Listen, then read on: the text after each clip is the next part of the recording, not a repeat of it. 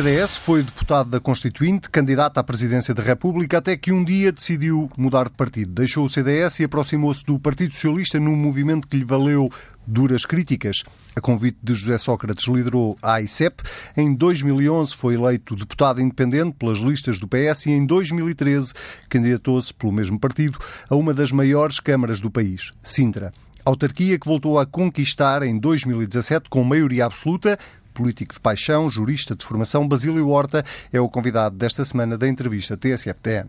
Doutor Basílio Horta, é, é, precisamente fazendo referência a esta questão da paixão pela política que lhe vou fazer as próximas perguntas. E a primeira é, enquanto fundador do CDS e enquanto analista político há muitos anos, uhum. como é que olha, visto de fora agora, o partido e a crise que ele está a viver? Bom, eu tenho que lhe confessar que olho com tristeza o que está a acontecer com o partido. Uma grande parte da minha vida política eh, foi eh, na fundação do partido.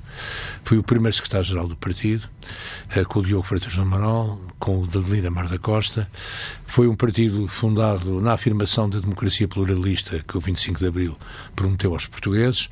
Foi um partido que assumiu a diferença, porque éramos o único partido não socialista e que se declarava não socialista em 74, 75. Foi um partido foi, que foi feito com sangue, suor e lágrimas, e não estou a exagerar. Portanto, há muito da nossa vida, eh, da minha e dos fundadores, infelizmente vivos, creio que sou só eu. Mas, eh, mas daqueles que viveram, seguramente partilhavam desta minha opinião. Ver o partido, depois de tantas lutas na situação em que está, eh, não pode deixar de ter um travo de tristeza, e não posso dizê-lo. Agora, e vejo com muita preocupação o, o, futuro do CDS, mas com muita preocupação. Eu acho que. Acha que corre o risco de desaparecer? Não sei se já não desapareceu. Uh, porque o desaparecimento formal é uma coisa, o desaparecimento político é outro. Eu acho que hoje o CDS está numa situação de tal maneira grave que tudo aquilo que diz, há pouco falávamos disso, tudo aquilo que diz, todas as posições que assumem, são tudo posições déjà vu, são tudo posições que não têm impacto na sociedade. Uh, o partido deixou-se eh, como eu digo, perdeu a independência e um partido, quando perde a independência, deixa de ter razão de ser. Posso perguntar-lhe isso, precisamente, para ser mais conciso nos erros que tenham sido cometidos? Pois, eu acho que o grande erro que foi cometido foi, em meu entender, eh, foi a indefinição. Primeiro, houve vários erros, mas o primeiro foi a indefinição ideológica do partido. Ainda se aguentou durante um tempo. O partido começou sendo democrata cristão na doutrina, centrista no método, pelo pela, enfim, pela capacidade de ouvir propostas de direita e de esquerda e assumir o melhor que se entendia para a comunidade, mas começou por aí, depois a seguir com o Lucas Pires foi liberal, depois com o doutor Adriano Moreira foi mais democracia social, não é? Democracia social. Depois com o Manuel Monteiro foi direita, pura e dura, anti-europeia, anti-euro. Uh, e depois uh, com o Paulo Portas aí ele foi inteligente, manifestamente, porque percebeu que o partido devia ter um projeto mais amplo na direita e fez, e fez uma nova AD. Repetiu aquilo que nós tínhamos feito em, portanto, nos anos anteriores, eh, repetiu, repetiu e, bom, e repetiu com um certo êxito, porque a verdade é que o partido se aproximou do poder, aproximou-se do poder e governou. Esteve no poder. Esteve no poder e governou, e governou. Bom, uh, bom depois, quando o governo Passos Coelho acaba, aí é que a Assunção Cristas tinha é meu entender, cometeu um erro grave. Uh, não entendeu que era uma nova era que se abria na política, não entendeu. Ficou presa ao passado, uh, refugiou-se a um canto, dizendo não fala com o Partido Socialista, uh, cortou as amarras todas com o Partido Socialista, com, só falava com o PSD, uh, eh, só com o PSD e ao mesmo tempo uh, e tomou, mesmo assim com, com algumas picardias, com algumas picardias assumindo-se como a líder, a principal líder da oposição. Exatamente, eu ia dizer isso. Na eleição de Lisboa tomou a nuvem por Juno, não é? Bom, e portanto achou que aquela eleição que tinha tido lhe dava a possibilidade de ser Primeira-Ministra de Portugal. Bom, o doutor Lucas Pires, que Deus tenha, e, na sua guarda, doutor teve uma altura, na segunda vez do seu mandato, que teve um pouco a mesma coisa e que lhe custou a saída do CDS. Houve uma altura em que o doutor Lucas Pires, por algumas sondagens que existia, achava que tinha passado o doutor Cavaco, não é?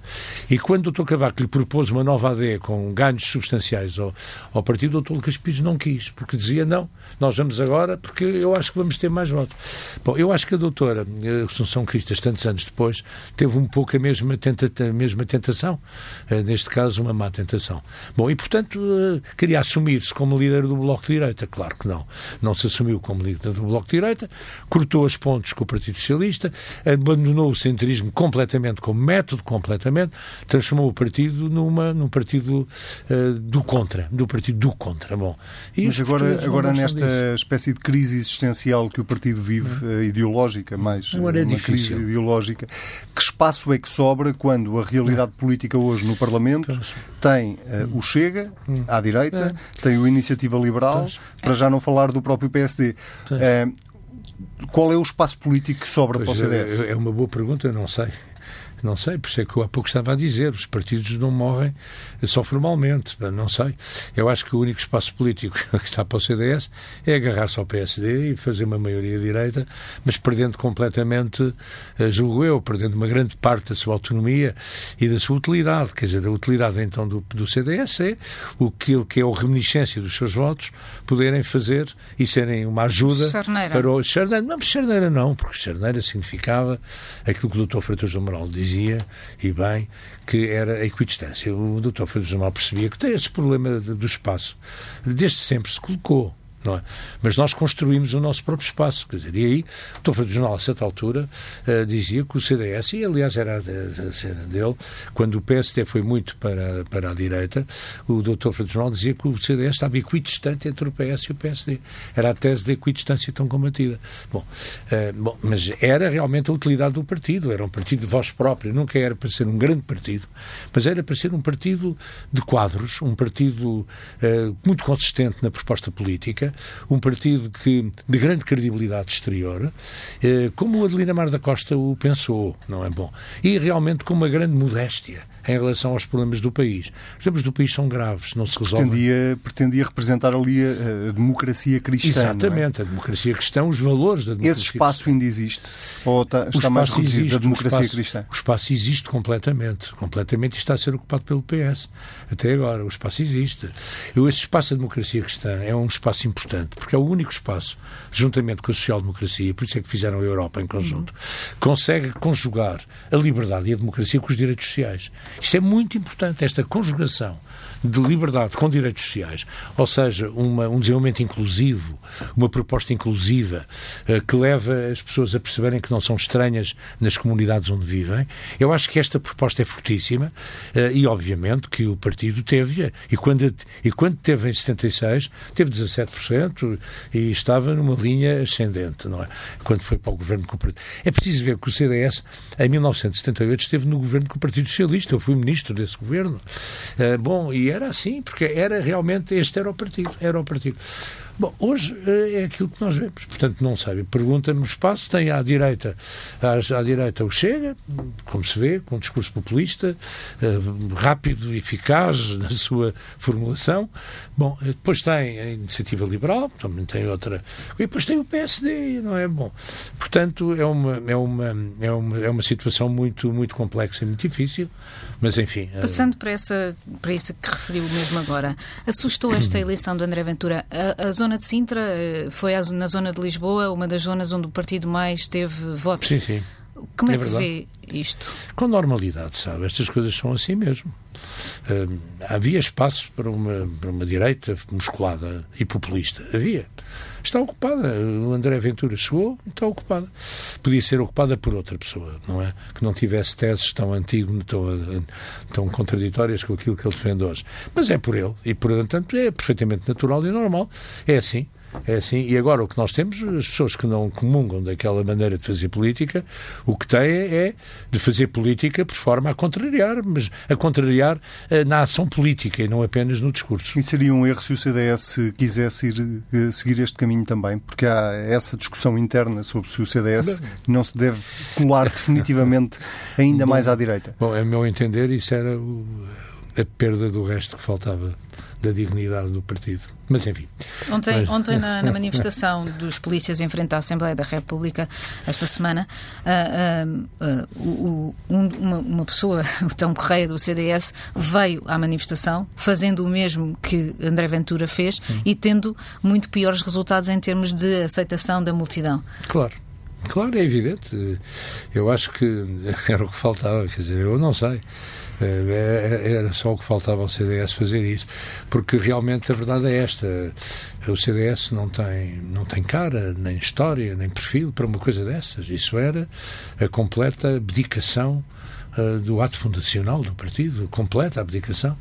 Uh, e não sei se reparam, chegámos a este ponto, mas no passado recente, dos fundadores do partido, eu não sei quem é que ficou no partido, e mesmo dos antigos presidentes. O Rui, o Rui Pena, que era fundador, foi ministro da Defesa do, do Engenheiro Guterres, o Vitor Sá Machado, saiu, enfim, um conjunto, o Luís Barbosa, bom, portanto, um conjunto de fundadores, eu não sei se algum deles ou alguns ligaram. Portanto, já houve aí uma, uma, uma certa. Uh, bom, agora, quer dizer, o CDS junto, enfim, fazendo uma política igual à do Chega, quer dizer que o CDS tem passado. O CDS tem história. O Chega chegou agora, a história do Chega é agora. Portanto, eu não sei se era uma coisa. Eu acho que era de mal a pior. Antes de, de virarmos a página, deixa-me perder votos, isto. Se me permite só. Diga, diga. Eu acho que se pode perder votos. Na democracia tanto se ganha como se perde. Agora, o que não se deve perder é a dignidade. Eu acho que isso é mais complicado de se perder. Deixe-me só perguntar-lhe isto antes de mudarmos de assunto. Um não estranha que neste momento uh, haja esta indefinição até sobre o futuro da liderança do partido, que apesar de tudo o CDS tem a tal história de que falava, tem muitos quadros, uh, tem alguns barões, vamos chamar-lhe assim. uh, barões sem baronato. não estranha que nenhum desses barões se chegue à frente num momento tão difícil do partido? Só revela um bom senso.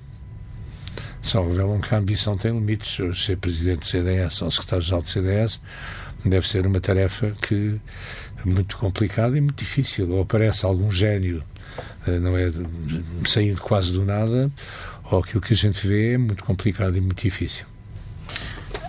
Estava a falar há pouco, sim, estava a falar há pouco da, da, da questão do, do PS poder estar a, a, a abocanhar essa parte da democracia cristã e de, de, do socialismo com um pendor uh, uh, so, social, se, é. se, é que se, se não é um pleonasmo. O, o, é verdade que, que o país tem sido confrontado nos últimos anos com problemas na saúde, na educação, alguns da educação até uh, está diretamente envolvido neles. por exemplo, no caso da saúde, temos tido falta de médicos, falta de médicos em muitos hospitais. Acha que, que esta ministra fez alguma diferença em relação ao, ao ministro anterior da Saúde? Bom, eh, vamos ver. Eu, eh, antes de personalizar, porque nestas coisas, antes de personalizar, eu acho que era talvez importante olhar Uh, olhar com olhos políticos para o setor. Eu acho que isso é importante. E depois podemos ver se o personagem dá com o papel que lhe é atribuído. Eu acho que o problema da saúde é talvez o problema mais grave que Portugal neste momento enfrenta. Saúde é um direito é um direito essencial, é um direito quase de direito de personalidade, diria. Uma sociedade que tem que tem hospitais sem medicamentos, que fecha urgências, que não tem médicos de saúde, que é necessário listas infindáveis, não é, para para consultas, para operações, para emergências. Não está bem não é só, não está bem, é isto é transversal. Quer dizer, não está bem, não é possível haver o mínimo de segurança uh, numa situação destas. Portanto, o que acontece é olhar para, para os olhos, para a saúde, com uh, políticas de emergência, que é necessário. Por exemplo, não percebo e não compreendo como é que nós, em Sintra, vamos ter uma faculdade de, de medicina pela Universidade Católica que, com Maastricht, que é uma das eh, faculdades mais, eh, mais importantes da, da Europa em termos médicos, e a, Ordem dos Médicos, e não sei se sozinha, diz que há médicos a mais. Há médicos a mais e que não é necessário a Faculdade de Medicina. Isto é uma coisa espantosa quando se olha para isto. Não é possível olhar para isto indiferentemente. O que é que se está a passar?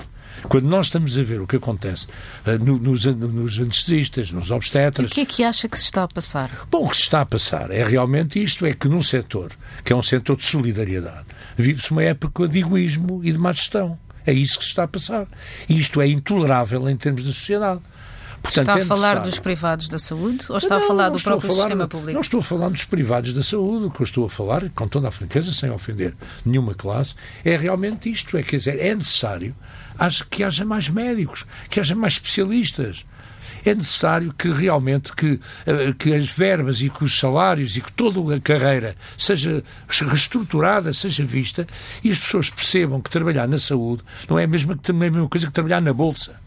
O lobby dos Lisboa. médicos não. é um problema eu, neste momento na saúde? Se, se ele existe, é realmente um problema na saúde. Tem dúvidas que existe? Eu não sei. Eu, pelas declarações, eu não estou dentro, não sou médico. Agora, nas declarações que é feito, indignaram muito. Quer dizer que as declarações feitas pela Ordem dos Médicos, dizendo que havia médicos a mais e que a Faculdade de Medicina em, em, em Sintra não devia eh, existir, causou a maior indignação. Primeiro, perplexidade, não acreditaram. Segundo, indignação. Quer dizer, porque isto é revelador de uma posição de distanciamento em relação à saúde, eh, que eu considero grave, sinceramente grave. E depois nós temos que ver, realmente o Governo tem que olhar. Há políticas de emergência, tem que se perceber se realmente falta dinheiro ou não falta dinheiro, se há gestão boa ou não está gestão boa. O que é que acontece agora? Não pode é continuar como está. Não pode é continuar como está. A senhora Ministra tem capacidade de fazer esta política de emergência ou não tem? Tem capacidade de ser ela própria com o seu Primeiro-Ministro a resolver estes problemas, são financeiros, que sejam resolvidos financeiramente. Não se compreende, se forem problemas financeiros, ainda é mais grave. Porque como é que um Estado que tem superávit no orçamento deixa os seus municípios numa situação de carência absoluta em termos de saúde? E a Ministra tem condições? Ela é que há de ver, ela é que há, eu, tenho muita dificuldade em julgar as pessoas, palavra, a não ser em casos limite. Uh, não sei, quer dizer, ela é que deve consultar a sua consciência e perceber, quer dizer, e se perceber se tem ou não tem condições, dizer, não sei. Agora, que não pode continuar assim, não pode. O que está a dizer também é que, que se calhar este governo não tem as suas prioridades bem definidas. Pois eu não sei, quer dizer, não sei. Essa é uma boa pergunta também. O doutor António Costa é uma pessoa muito inteligente. Eu conheço bem há muitos anos, sou amigo dele, respeito muito, é um homem que eu, que eu admiro, foi um grande advogado, um grande advogado. E, e é um político realmente com visão e com coragem até política em alguns momentos. Agora, a, a prioridade significa estratégia, não é? Bom, e este, neste caso e nesta altura a estratégia impõe-se. Realmente é verdade, se a prioridade for ter um déficit, um déficit com superávit, é uma errada prioridade. É erradíssima prioridade. Eu, sinceramente, não compreendo porque é que nós não podemos ter um déficit de 1% ou 1,25%. Percebo? E resolver problemas financeiros que eventualmente existam. Quer dizer, não, agora, não, não vale a pena e não é só a saúde. Nós temos a saúde, temos, temos as forças de segurança, ainda ontem vimos, com, com alguma razão, sabe? Agora, sem demagogias, porque eu estou a ver lá na minha terra. Quer dizer, nós tivemos que dar os carros à polícia à GNR. Demos oito carros à PSP e quatro à GNR, porque senão não tinham carros para se movimentar. Estamos a fazer obras nas quadras. A esquadra da GNR em Sintra, não é? São 200 mil euros que a Câmara está a pagar. Bom, portanto, não é possível. Eu, quando vou, eu faço presidência aberta nas freguesias uma vez por mês. Bom, e vou sempre à esquadra para ver como é que é. Bom, e realmente as esquadras impossíveis, sem mínimo dignidade. Isto não é viável. Como não é viável os salários que são pagos desta forma. Portanto, há aqui uma. Temos que repensar seriamente sobre os serviços públicos e fazer aqui, uma, como dizia bem, uma estratégia, uma priorização de problemas e não pôr as finanças sempre como primeiro e fim objetivo de tudo. Não é possível. Não é? Ah, desse ponto de vista, eu sei que não gosta de personalizar, mas desse ponto de vista, Mário Centeno é, é responsável pelo estado a que chegaram os serviços Bom, públicos? Não, não, posso, não lhe posso responder a isto. Eu sei que Mário Centeno fez um grande serviço político ao país e ao governo. Ou seja, quando ele apresenta não é, o seu orçamento eh, com, sem, com, sem déficit, ainda por cima com superávit, isto para a União Europeia é música celestial. Bom, portanto, uh, fez um grande papel e realmente o governo ficou promovido nessa boa, da boa gestão. Mas Pronto, à custa de quê? Essa ideia, essa imagem está feita. Agora vamos lá olhar para dentro, porque é por dentro que as coisas são. Vamos olhar para dentro. E agora, com isto, vamos agora ver essa imagem está feita. Agora vamos uh, olhar e perceber que agora temos que ver seriamente. Porque pô, também, eu também compreendo que o dinheiro não resolve tudo, não é tirar dinheiro para cima das coisas que elas se resolvem. Mas é a gestão, a gestão, que é fundamental perceber se a gestão está a ser bem feita, se não está a ser bem feita, e se não está a ser bem feita, como é que se corrige, porque nem Portugal há um problema e há uma questão que é muito transversal. O dinheiro do Estado não é de ninguém. O dinheiro dos contribuintes é uma coisa ali ao lado. Eu vi em Sintra, quando cortei 70 e tal milhões na despesa corrente, o que é que aconteceu? Hoje, Sintra é número um em eficácia financeira em todo o país, em todos os conselhos. É número um. Era nos grandes conselhos, agora é número um, dito pelo Tribunal de Contas e pela Ordem dos Contabilistas. Bom, Pois a gente sabe como é que fez. Nós não temos dívida e temos 170 milhões para aplicar em investimento. Agora, sabemos como é que é. Não há ali um gestão que se saiba que não tenha retorno social. Há ali prioridades, há uma estratégia clara e bem definida. Bom, portanto, isto é um problema de gestão. Nós, as entidades que dependem da Câmara, portanto, Cultura Sintra, SEMAS, EMELS, nenhuma delas tem prejuízo, nenhuma. Acha que foi, foi eu, eu, são estes problemas na saúde, nos serviços públicos, que explicam, podem ajudar a explicar o facto do PS não ter conseguido maioria absoluta, tendo. Uh, gerido uma situação política completamente atípica em Portugal, é com sucesso apesar de tudo. Bom, eu quero dizer que fiz tudo, dentro da minha área, fiz tudo para que, para que o PS tivesse maioria absoluta. Tenho que confessar isto. Defendi muito a maioria absoluta do PS e os factos estão-me a dar razão. Eu acho que a maioria absoluta do PS não era poder absoluto, era responsabilidade absoluta. É o debate político fazer-se dentro do Partido Socialista com a estabilidade governamental e parlamentar que uma maioria absoluta dá. Isto é fundamental, é fundamental. Nós em Sinta tivemos, tivemos cerca de 40%, bom, mas realmente fomos o Conselho do país, grande Conselho, grande Conselho do país, onde o PS teve maior número de votos. Bom, o PST teve 19%, eh, nós tivemos cerca de 40%, 39%, qualquer coisa. Bom, portanto, eh, e isto realmente é verdade, quer dizer, nós achávamos que não era preciso nem geringonças formais nem informais. Era assim. O Partido Socialista tinha o seu programa, a sua estratégia, responsabilizava-se por ela. No momento que eu, que eu creio, de, de, de Deus queira que eu me engane, que não vai ser fácil, porque eu acho que a economia está a dar sinais de abrandamento, as exportações estão a dar sinais de abrandamento, o mundo não está, não está para brincadeiras, quer na Europa. Macron fez há dias uma conferência na Sorbonne, onde dizia a Europa caminha para o precipício, e dito pelo Presidente de França. Bom, e nós vemos isso em França, vemos o que está a passar-se na América Latina, eh, na, na acha América. Que, acha que, curiosamente, eh, o facto de ter que falar para a geringonça com resultados mais rápidos e diretos no, no, no, na devolução do poder de compra das pessoas, individualmente, uhum. também fez, curiosamente, com que o governo desprezasse um pouco essa gestão que era preciso fazer? Eu, eu acho que sim, quer dizer, eu, eu, eu acho que sim. Eu, com toda a franqueza, tenho que lhe dizer o seguinte: é a minha opinião. Eu, cada vez me sinto mais livre. Uh, eu, eu, eu, acho que uh, a geringonça, a dita geringonça, uh, foi um momento da nossa história política. Foi um momento. Foi um momento da nossa história política. Foi um momento em que parlamentarmente não havia outra solução. Parlamentarmente, se não houvesse a geringonça, havia um impasse sério, porque já se percebeu o que era. Não era exigível que o Partido Socialista fosse apoiar o governo minoritário do PSD depois de ter sido alternativa e fazer a campanha toda numa posição alternativa. Não era exigível. E, portanto, a geringonça foi inevitável naquela altura e foi um, um ato de uh, necessidade e um ato de, de, necessidade absoluta. Claro que formalmente também se podia uh, apontar, mas não vale a pena estar a falar em formalismos quando a realidade política se mete pelos olhos dentro. Mas acabou. Acabou. Portanto, agora há uma nova fase. Bom, e portanto, nesta nova fase era importante que o PS pudesse assumir a responsabilidade total. Não tem. Bom, e como não tem, agora vai ter que vai ter que negociar. Agora, não há há aqui um problema que é um problema, se me é permitido, um pouco ético. Eh, não se pode dizer que não que não a geringonça não existe e depois fazê-la uh, atrás da cortina. Dizer, uh. Mas acha que há acordos secretos, como alguns já. Não já sei, sabe, não sei, não sei. Eu, eu não gosto de, desse tipo de especulação.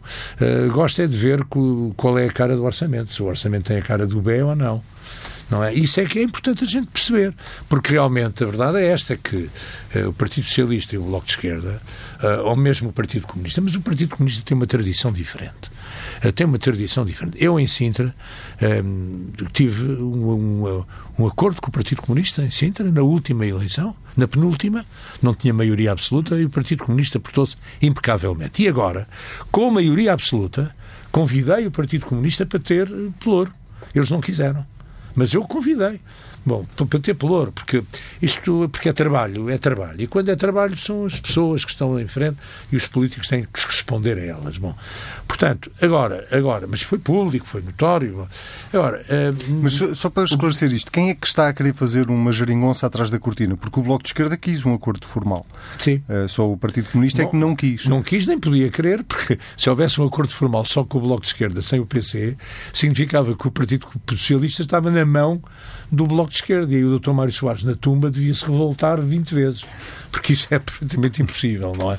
Eh, acho que era uma coisa absolutamente espantosa. Quem é que está a fazer uma geringonça atrás da cortina? Eu não é o Partido sei, Socialista? quer dizer, eh, repare, quer dizer, agora o que vejo é o Partido Socialista com o orçamento falar com o BE, com o PC e com o PAN. Pronto. É por ali. E com o LIVRE. E com quem? E com o LIVRE. Também, bom, já é melhor. Bom, portanto, eu acho que o Partido Socialista neste momento tem que falar com todos, tem que olhar para todos. Não pode dar a entender ao país que estruturalmente a vocação do Partido Socialista é ter uma aliança permanente e estrutural com a extrema-esquerda. Nesse momento, o Partido Socialista perde o centro. Para todos, Perde. incluindo para o PSD. Com certeza. Mas o PSD, não, o PSD tem problemas internos gravíssimos, estamos a ver que está numa situação complicada. Mas o PSD é um partido fundador da democracia, é um grande partido nacional. Quer dizer, não querer falar com o PSD é imitar o pior que o PSD tem que não querer falar com o PS. É imitar o mesmo.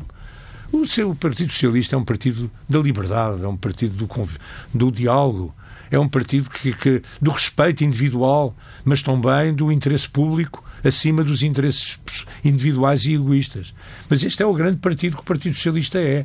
Partido da liberdade, é o partido que eh, a gente tem que ter memória histórica, porque quando não se tem memória histórica, tem-se um presente defeituoso, não é? E um futuro, e um futuro que Está, não... está curioso em relação a este orçamento. Será ser o orçamento da Ah, economia estou, ou das estou finanças? muito curioso. Estou curioso fundamentalmente a ver se há essa célebre englobação, ou englobamento, como se diz. Eu, sinceramente, já vi tanta, ouvi tanta coisa. Bom, mas isso era, isso era um sinal. Se houvesse um englobamento da maneira como, como o BEC, o Bloco de Esquerda quer, era um sinal claro. Então, quer dizer, isso então havia um problema, porque então aí já era a ideologia pura e dura, quer dizer, não havia outra. Porque englobar rendas perdiais, por exemplo, não é englobar rendas perdiais, a que já estão objeto de IMI, quando em casos de IMI adicional e já são também contam para o IRS, sem alterar escalões, sem nada, bom, enfim, bom, isso era, julgo eu, nem, nem, nem, nem o Brigadeiro Vasconcelos o fez. Nem o Brigadeiro Vasconcelos o fez. Ehm, vamos, vamos passar ainda por um tema que marcou o final da última legislatura e que provavelmente vai marcar esta, que tem a ver com a descentralização ou a regionalização. o senhor já disse ehm, publicamente que é a favor da regionalização administrativa, não da regionalização política, Mas é portanto posso deduzir que se eh, para, para si nem era preciso haver, haver um novo referendo. Não, não, eu acho que a redução, eh, eh, vamos lá ver, a redução administrativa é a descentralização extrema, é, é isto. Qual é a diferença entre a redução política, se me é permitido rapidamente, politicamente a diferença? A redução política significa órgãos políticos eleitos, não apenas administrativos, mas políticos. Portanto, com a esfera política, num país com a dimensão de Portugal, que não tem necessidade de dar maior autonomia, porque não, a língua é a mesma, as tradições são praticamente as mesmas, a unidade do país é uma grande, é um, é um grande aqui, é uma grande, como é que dizer, é um- é uma, é uma coisa boa, é uma coisa fundamental, é uma mais-valia para Portugal, a sua unidade, a gente está a ver ali Espanha ao lado, é uma mais-valia, está a deteriorá-la e a partilhá-la com regiões políticas, salvo a melhor opinião, não tem sentido nenhum, e acho que é gravemente prejudicial para o país. E esta descentralização que o Partido Socialista está a fazer no poder eh, é uma verdadeira Não, descentralização? não é, não é. Qual descentralização? Ou é descentralizar sem pagar, sem dar o envelope não, o financeiro? problema não é. Não, o envelope financeiro aí é outro problema. Não, não. É o próprio conceito de descentralização. A descentralização, o que é? É a transferência, não apenas de atos de execução, mas a transferência de atos de decisão. Isso é que é a descentralização. Atos de decisórios, não apenas, por exemplo, da saúde. O que é que descentraliza? Obras nos centros de saúde, obras eh, aqui ou ali, eh, o pessoal auxiliar. Centraliza Bom, os custos, mas não a responsabilidade. a responsabilidade, não, quer dizer, não existe. Onde é que está? Quer dizer, os centros de saúde, onde é que devem estar? Como é que devem estar? Que tipo de. eh, que- como é que se adapta as, as várias especialidades à, à natureza do território e das pessoas? Na educação a mesma coisa. Nós ali na, na saúde e na educação já estamos a fazer a van lettre. Não é porquê? Porque nós na saúde estamos a fazer um hospital. O único conselho do país que faz um hospital e o paga 30 milhões de euros. Bom, é claro que depois o, o Estado depois tem que o equipar, são 22 milhões, e mantê-lo são mais 20. Mas o hospital é pago por nós. Estamos a fazer os centros de saúde. Já fizemos quatro. Bom, um deles, Sintra, totalmente pago por nós. O de Belas vai ser totalmente pago por nós. Os outros temos 30%. Também é óbvio que só conseguem fazer isso porque são um município rico. Não, não, nós somos um município bem gerido. Não, não podíamos não ser, podíamos ser paupérrimos. se nós dessemos subsídios a fundo perdido para conquistar votos. Se fizéssemos, se não tivéssemos cuidado nenhum com o dinheiro do Estado não é? E, e o fizéssemos gerir como, muitos, como muitas eh, entidades públicas o gerem, tem, pode ter a certeza que não éramos ricos. Estávamos endividados. Quando cheguei, a minha primeira prioridade no segundo ano de mandato foi pagar uma dívida a pronto de 28 milhões de euros ao Paulo Escacei que me libertou 3 milhões de serviço de dívida. Tínhamos 78 milhões. Neste momento temos 7 milhões, não é nada. Agora, isto é, enfim, não é. Agora, é só para dizer que o problema do envelope financeiro é realmente um problema. Não, quer dizer, é, é um problema, mas o próprio conteúdo, o próprio conteúdo da, da descentralização é realmente, é, deve ser discutido. Por exemplo, as áreas metropolitanas de Lisboa, de Lisboa e do Porto é necessário terem eh, poderes próprios e, e, quando têm até o exercem. Olha, agora nos, nos transportes. transportes. O passo único. O passo único é, uma, é do melhor, é uma, é uma, é uma, foi uma iniciativa das mais importantes para beneficiar as famílias. Agora é necessário que a oferta por seja, exemplo, as, é? as, questões da linha de Sintra. Da linha de Sintra, é? que são gravíssimas, Exatamente. já vamos falar. Mas o passo único existe porque Sintra paga 4,5 milhões de euros por ano de despesa para o manter. Por falar em linha de cinta, já teve alguma resposta às suas questões? Ainda não, ainda não, ainda não, ainda não. E eu quero dizer que me preocupa muito. A linha de cinta preocupa muito. Aliás, a ligação com a IP preocupa muito e é, realmente preocupa muito. Quer dizer, não é possível. Ainda ontem o que aconteceu na, na linha de Sintra, entre Amador e Sintra, foi uma coisa kafkiana. Quer dizer, não é possível. As filas intermináveis. Vejam o que aconteceu. Isto, o seu ministro Pedro Nuno Santos, que é um político hum, com grande capacidade, não temos isso em dúvida, podemos não concordar com a sua, muitas vezes, com a sua orientação política, mas isso não significa que não seja um grande político e que mereça todo o respeito e todo o, o apoio. Mas a verdade é esta: o Ministério dele eh, disse que em, no, no, nas férias do verão diminuiu as, as carreiras de comboio. Bom, percebia-se, tinha menos gente. Nós, enfim, não percebemos bem. Mas, mas com o compromisso em outubro, repor. Pois veio outubro e não repõe. Isto é inadmissível. Nós não podemos aceitar isto inadmissível. Portanto, pedimos uma, uma imediata, um, já pedimos ao seu, ao seu Ministro uma, uma reunião, já o convidámos para vir a Sintra, será muito bem recebido uh, e trataremos disso, para ver, nós sabemos que não se pode ser resolvido imediatamente, nem no curto prazo. Não, os problemas são graves, uh, são do passado, falta de investimento no passado, sabemos isso tudo. Agora, eu acho que, creio que nós temos o direito a, a uma coisa que não prescindimos dele.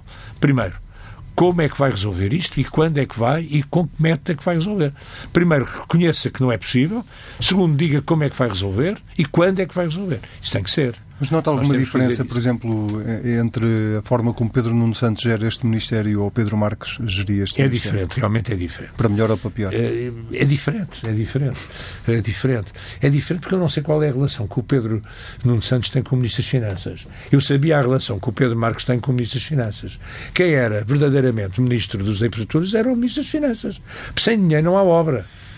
Quer dizer, e quando não há possibilidade, ainda por cima ali, portanto, não sei se o ministro Pedro Nuno Santos tem com o Ministro das Finanças um diálogo mais fácil uh, e mais eficaz. Bom, portanto, não sei. Agora, o que sei é que, uh, mas tenho visto, parece que sim, uma vez que há grandes projetos, 2,5 mil milhões de euros, segundo creio, para reforçar e reformular uh, toda a linha rodoviária, nomeadamente temos agora uma, uma linha, que é a linha do Oeste, não é? Que já está em concurso e que vai ser uma enfim, uma grande, vai ter uma grande influência no Conselho de Sintra. Já agora que estamos ainda a falar de alguns dos problemas que afetam mais Sintra, já passamos aqui também pela questão da educação e pelas escolas, mas há uma, um tema que o tem preocupado ultimamente que tem a ver com a retirada do amianto sim, de algumas sim, escolas. Um, quando é que as escolas de Sintra, quando é que prevê que as escolas de Sintra fiquem definitivamente livres de amianto? Muito, muito em breve. Vamos lá ver, eh, se me permite. Dizer que nós estamos apenas a tirar o amianto é desqualificar o que estamos a fazer. Nós estamos nas escolas de Sintra, nas EB1s, nós estamos a requalificá-las todas. Neste momento, todas as 20 serão, até ao fim do mandato, serão todas requalificadas. Não é só o ambiente que é tirado, são as cozinhas novas que são postas, são os, os, os, os que são abertos, é tudo isto. Portanto, nós, são 27 milhões de euros de investimento nas nossas escolas. O ambiente está a ser tirado e, portanto, uh, ou melhor, telhado, os telhados estão a ser todos reformulados e, portanto, no fim do mandato, seguramente, Todas as nossas escolas têm todos revestimentos novos. Até o fim do mandato. Até, até o fim do mandato, todos, mas já estão agora, e aliás, todo reconhece isso. Só para dar uma ideia, uma cozinha custa 80 mil euros, 80 e tal mil euros. Nós estamos a pô-las novas praticamente em todas as escolas. Mas já, e agora vai ver, vai ver o seguinte, mas nós não ficamos por aqui. As escolas EB2, 3 e secundárias do governo, de responsabilidade do governo, nós não podíamos conviver com escolas onde chovia lá dentro. Eu fui visitar escolas onde o, os meninos estavam nas carteiras a mudar as carteiras de um lado para o outro e a alguidar no meio da sala. Isso não é possível. Ginodesportivos fechados cozinhas onde a ASAI não podia entrar. Isto não é possível. Nós não podíamos conviver com isto. E então entendemos fazer um plano para as escolas do governo, onde vamos investir cerca de 10 milhões de euros. Já estamos a investir. Eh, ainda ontem eh, despachei 2,2 milhões de euros, precisamente nos revestimentos. Do, do, dos, dos telhados. Dos Portanto, estamos a entrar por aí. Uh, Portanto, a única um... coisa que não consegue resolver é o pessoal, porque esse sim depende do central. Não, não, também estamos a tentar resolver. Vou-lhe contar. O pessoal, quer dizer, como sabe, há uma portaria que põe um rácio entre os alunos e os assistentes técnicos. Os assistentes operacionais, perdão. Bom, esse rácio é pago pelo, pelo Estado. Agora, acontece que em muitos casos não é possível. O que é que nós fizemos? Nós abrimos um concurso, nós abrimos um concurso que está permanentemente aberto e já, já, já temos mais de 30 pessoas, que nos custa 500 mil euros por ano, além daquilo que está, porque senão tínhamos escolas com dificuldade. Agora, quando vamos ter, portanto, e aceitamos, foi a única competência que aceitamos, já estamos a fazer, portanto, ao menos que nos paguem alguma coisa. Bom, portanto, aceitámos a, a educação, a, na descentralização e agora nós vamos ter que trabalhar com os diretores dos agrupamentos. Quem sabe verdadeiramente que se é pessoal há ou não há, são os diretores dos agrupamentos, que estão todos os dias em contacto com os alunos, com as famílias, com os trabalhadores, eles sabem e têm que nos dizer. A escola, há uma escola em que há, outra que não, nós temos que ter esses números hum, consistentemente. Não se pode dizer ah, faltam 5 mil ou faltam. Não sabemos. Os diretores da escola têm que nos dizer, têm que se responsabilizar, evidentemente. Mas eles estão ali e sabem que uh, conhecem os problemas que defrontam todos os dias. E depois deles nos dizerem isto, nós cá estamos. Não há nenhum problema que afete os municípios, embora que não seja da nossa competência formal, que nós não avaliemos. E se tivermos meios, não resolvamos.